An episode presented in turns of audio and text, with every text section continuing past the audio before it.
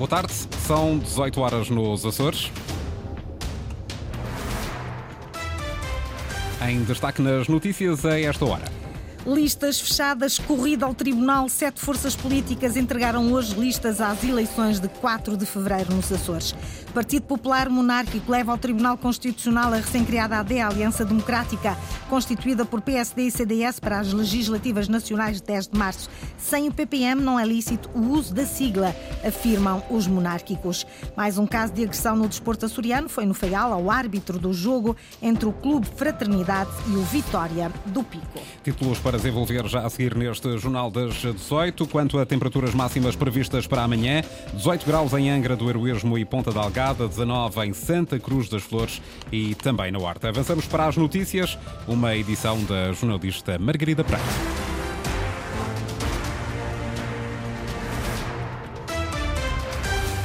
O prazo oficial só termina dia 26, mas com o Natal à porta foram muitas as forças políticas a entregarem hoje em tribunal as listas de candidatos às eleições legislativas regionais de 4 de fevereiro. No Partido Socialista, Vasco Cordeiro lidera esta lista por São Miguel e da compensação. O partido apresenta-se a todos os círculos com listas profundamente renovadas, uma taxa de renovação na ordem dos 75%, diz o líder regional do partido, Inês Linhares Dias. Com uma taxa de renovação na ordem ordem dos 75% e uma paridade que vai além da legalmente exigida. É assim que o PS se apresenta a eleições. Vasco Cordeiro lidera São Miguel e o Círculo de Compensação com uma candidatura à presidência do governo. Eu apresento-me nestas eleições também como candidato a presidente do governo. Não sou testa de ferro de ninguém, nem sou procurador de ninguém. Os açorianos sabem que votando em mim terão o presidente do governo. Há candidaturas em que, nomeadamente a do Dr. Bolieiro, que tenta esconder os co-presidentes do governo nos cartazes que por aí tem. Os açorianos sabem que, se votarem nessa candidatura, estão também a votar em mais duas pessoas que nem sequer aparecem nos cartazes, que são escondidas. O Dr. Artur Lima do CDS e o Dr. Paulo Estevão do PPM. Sobre possíveis alianças pós-eleições, o socialista não se compromete. Deixemos os açorianos pronunciarem-se. Não coloco nem nunca coloquei condições aos açorianos no sentido de exercerem o seu voto, assumi sempre as minhas responsabilidades, deixemos os açorianos pronunciarem-se e agiremos depois em função daquilo que for essa pronúncia. O PS aposta na renovação para voltar ao governo. Em segundo e terceiro lugar, por São Miguel, estão autarcas da Lagoa e da Povoação. Vasco Cordeiro garante que ambos já suspenderam os seus mandatos nas câmaras municipais e que ocuparão os seus lugares, mesmo que não no imediato. A jornalista Inês Linhares Dias acompanhou também a apresentação das listas da coligação PSD, CDS, PPM, que se apresentam a todos os círculos com uma motivação engrandecida para manter uma governação estável. É o que diz José Manuel Bolheiro. Em 2024, uns meses antes do previsto, a coligação PSD-CDS-PPM apresenta-se a eleições por todos os círculos eleitorais para um trabalho de continuidade. Hoje apresentamos a lista decorrente da antecipação de eleições. Encurtaram-nos o tempo do mandato, mas engrandeceram a nossa motivação para fazer bem o bem que os Açores precisam, numa governação estável, numa governação consistente e de continuidade, que é de interesse para os Açores, para os açorianos num futuro de desenvolvimento. José Manuel Bolieiro encabeça a lista por São Miguel, António Ventura apresenta-se pela terceira e Alonso Miguel lidera a compensação. Nas listas da coligação estão autarcas no ativo, como José António Soares e Luís Silveira, presidentes das câmaras da Madalena e Velas, respectivamente. São candidatos de proximidade que fazem parte do projeto de governação. Nós temos candidaturas com autarcas de prestígio e que asseguram desde logo igualmente a qualidade da lista e uma relação, que é este o meu projeto político de proximidade, Obviamente que contamos com estes ativos políticos para fazerem parte de um, de um projeto político de governação nos Açores. Nas últimas eleições, o PSD teve 33,74% dos votos, o CDS-PP 5,51% e o PPM 2,34%, com um total de 115 votos. Formaram uma aliança pós-eleitoral que governou a região e que se apresenta novamente numas eleições antecipadas, depois de o último orçamento da governação ter sido chumbado. O Chega foi ao tribunal durante a manhã, tem grandes expectativas. O cabeça de lista do partido, José Pacheco, diz que é possível aumentar a representatividade do Chega nos Açores e melhorar ainda o resultado alcançado nas eleições na Madeira. Ana Leal Pereira. Mais do dobro de deputados eleitos pelo Chega na Madeira é o que espera eleger o cabeça de lista por São Miguel e líder do partido nas eleições de 4 de fevereiro nos Açores. É possível aumentar, mas muito mais que o dobro. Nós temos uma expectativa muito maior. E o povo é que vai decidir quem são os melhores deputados, quais são os melhores partidos que os representam.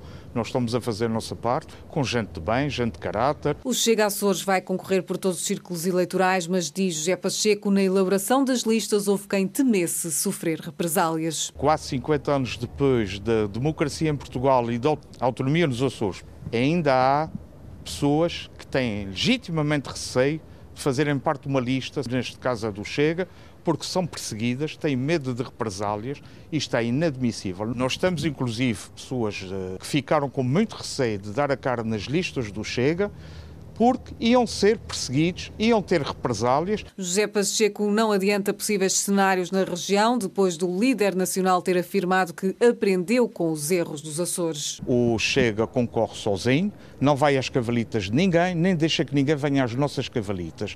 No dia a seguir, havemos de fazer a avaliação. Aliás, nós não estamos sozinhos, estamos com Deus e estamos com as pessoas. Presidente do Chega Açores, partido que se estreou no Parlamento açoriano em 2020, manteve um acordo de incidência parlamentar com o governo de coligação PSD-CDS-PPM espera agora aumentar a representação parlamentar nos Açores. O Bloco de Esquerda quer reforçar a votação uh, para impedir maiorias do PSD e do PS na região. O partido também apresenta candidaturas a todos os círculos eleitorais dos Açores. Sandra Pimenta. O reforço da votação é para já a grande prioridade do Bloco de Esquerda para as próximas eleições regionais. Nós estamos empenhados em reforçar a nossa representação, ter mais votos e que isso, se possível, se traduza em mais mandatos.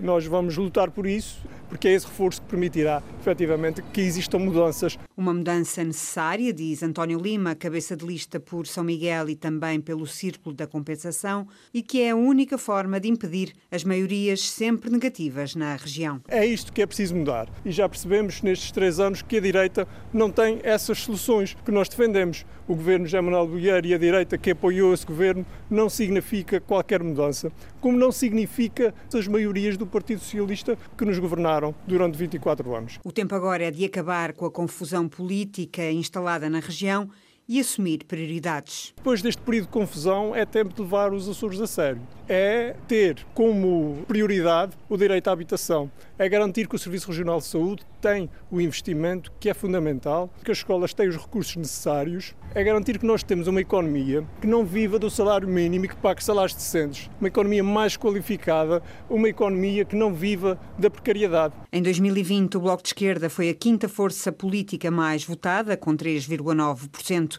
e dois deputados. Em 2024, o partido apresenta candidaturas nos 10 círculos eleitorais dos Açores. É um dos partidos mais recentes nos Açores. O JPP, Juntos pelo Povo, concorre pela primeira vez às eleições legislativas regionais. O partido também entregou as, as listas em Ponta Delgada, concorre por cinco círculos eleitorais e conta ser a terceira força mais votada. Ana Leal Pereira. Com apenas dois meses de existência nos Açores, o partido JPP, Juntos pelo Povo, espera replicar o exemplo madeirense. Nas próximas eleições, o candidato pelo Círculo Eleitoral de São Miguel, Carlos Furtado, conta ser a terceira força política. Temos listas em cinco ilhas do Sul, cobrindo em termos de população quase 90% da população dos Açores. O nosso objetivo é sermos a terceira força na Assembleia Regional dos Açores. O partido tem pujança para isso tem quadros para isso. Estamos com boas expectativas. Carlos Furtado, ex-líder do Chega Açores e até agora deputado independente, parte para a candidatura do JPP, confiante em causas regionais. Sempre participei ativamente com propostas de alteração, com ideias, com, com conversações. Esse é o trabalho que também vamos querer fazer enquanto estrutura que estará seguramente representada na Assembleia Regional na próxima legislatura. É um partido que também está muito empenhado em causas regionais, desde logo é um partido que foi fundado a partir de uma região autónoma de Tona da Madeira, ou seja, é um partido que estará sempre preocupado com a defesa dos interesses regionais, perante a República. Carlos Furtado diz-se pronto para um trabalho de proximidade, espera o reconhecimento do eleitorado a 4 de fevereiro. O JPP é a cidadania, é um trabalho de profundidade, mas um trabalho também de proximidade aos cidadãos. Estou convencido que a população vai nos reconhecer esse mérito. 2024 será um ano em grande para o JPP nos Açores. O JPP, Juntos pelo Povo, vai a votos pela primeira vez nos Açores, concorre por cinco círculos eleitorais. Carlos Furtado candidata-se pelo partido nos Açores, tem como mandatário regional o advogado Carlos Mel Bento. A iniciativa liberal concorre em sete ilhas e pela coligação Nuno Barata diz que o IEL está a crescer nos Açores e as evidências comprovam-no. Subir de dois círculos eleitorais que concorremos em 2020 para sete círculos eleitorais três anos depois já é bem demonstrativo do trabalho que fizemos ao longo destes três anos. O partido cresceu bastante na região, cresceu em membros, cresceu em simpatizantes e a prova disso é termos conseguido concorrer a sete dos eh, nove círculos eleitorais. O coordenador da iniciativa liberal na região é novamente cabeça de lista por São Miguel e também pelo círculo de compensação pelo qual foi eleito na legislatura que agora terminou abruptamente. O PAN eleva a fasquia. Em 2022, Pedro Neves foi eleito deputado para a próxima legislatura. O PAN quer ter no Parlamento dois representantes. Pedro Neves diz que tem um compromisso para com os açorianos. Não foi fácil, tivemos apenas 11 dias desde a dissolução do Sr. Presidente da República as pessoas devem imaginar que isto é um trabalho bastante árduo para um partido tão pequeno e todos os partidos pequenos tiveram essa dificuldade e alguns nem conseguiram sequer, mas tínhamos esse compromisso, tínhamos obviamente uh, esse objetivo enorme de ter uma lista em todas as ilhas e conseguimos. O Partido Pessoas, Animais e Natureza concorre em todas as ilhas e também no círculo da compensação.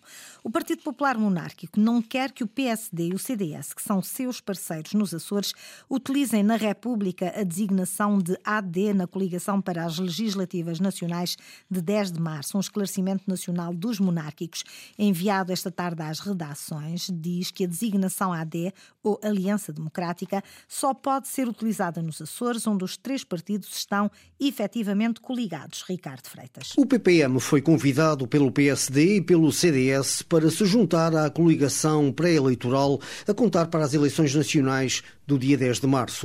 Mas como não havia garantias de que os candidatos do PPM ficariam em lugares elegíveis, os monárquicos acabaram por recusar participar nesta coligação de âmbito nacional. Num esclarecimento divulgado esta sexta-feira pelos órgãos nacionais do partido, o PPM justifica essa recusa com o caráter humilhante das condições impostas pelos outros dois partidos.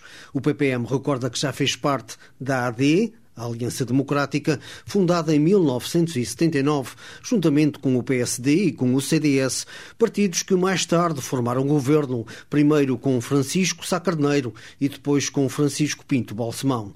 Mas os monárquicos alegam agora que a coligação apenas entre social-democratas e centristas, não pode nem deve adotar a mesma designação, já que deixa o PPM de fora. E adiantam que vão dizer isso mesmo ao Tribunal Constitucional, porque entendem que a sigla AD só pode ser utilizada nos Açores, onde os três partidos estão efetivamente coligados.